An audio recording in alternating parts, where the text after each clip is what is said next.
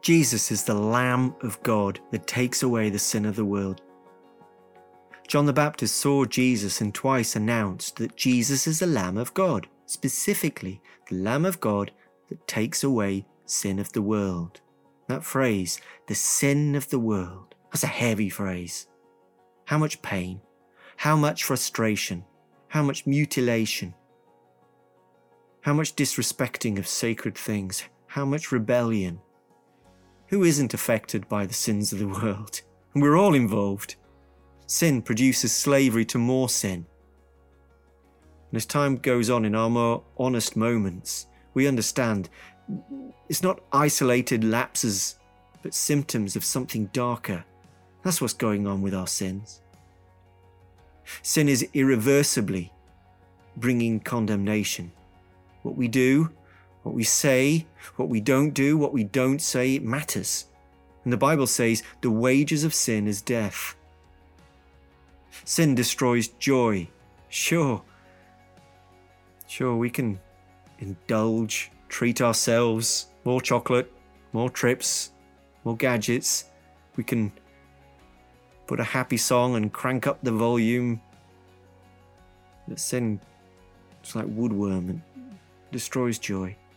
We know it's superficial. Sin is a monster that never says enough. It's like fire that just keeps on burning. Sin just keeps on damaging and mutilating. It's never satisfied. Jesus is the Lamb of God that takes away the sin of the world. And that's what the Bible says. John 1 36. John looked at Jesus as he walked by and said, Behold the Lamb of God. Look, it's the Lamb of God. John 1 29.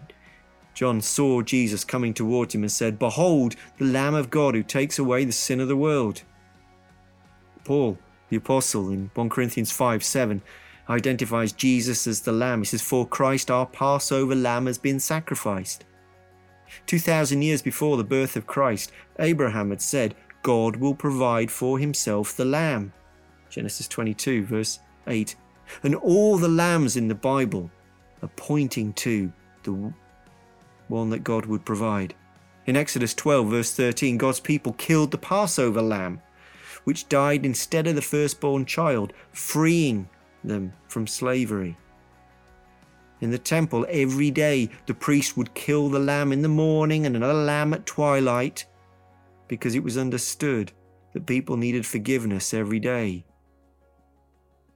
And all that was pointing to Jesus. In Revelation 5, verse 6, they see a lamb who had been slain. And seeing him, that produces joyful praise.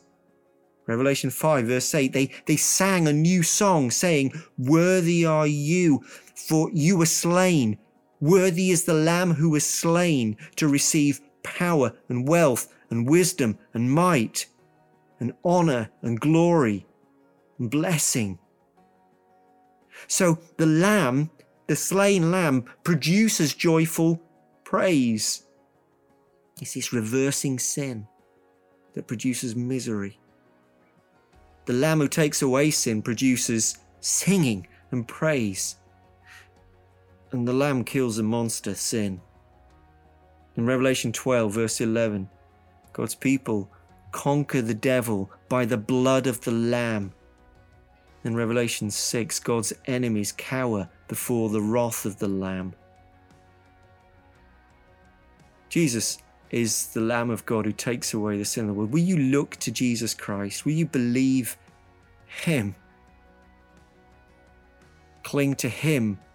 Feel safe in, in Him because this is the Lamb of God who takes away the sin of the world.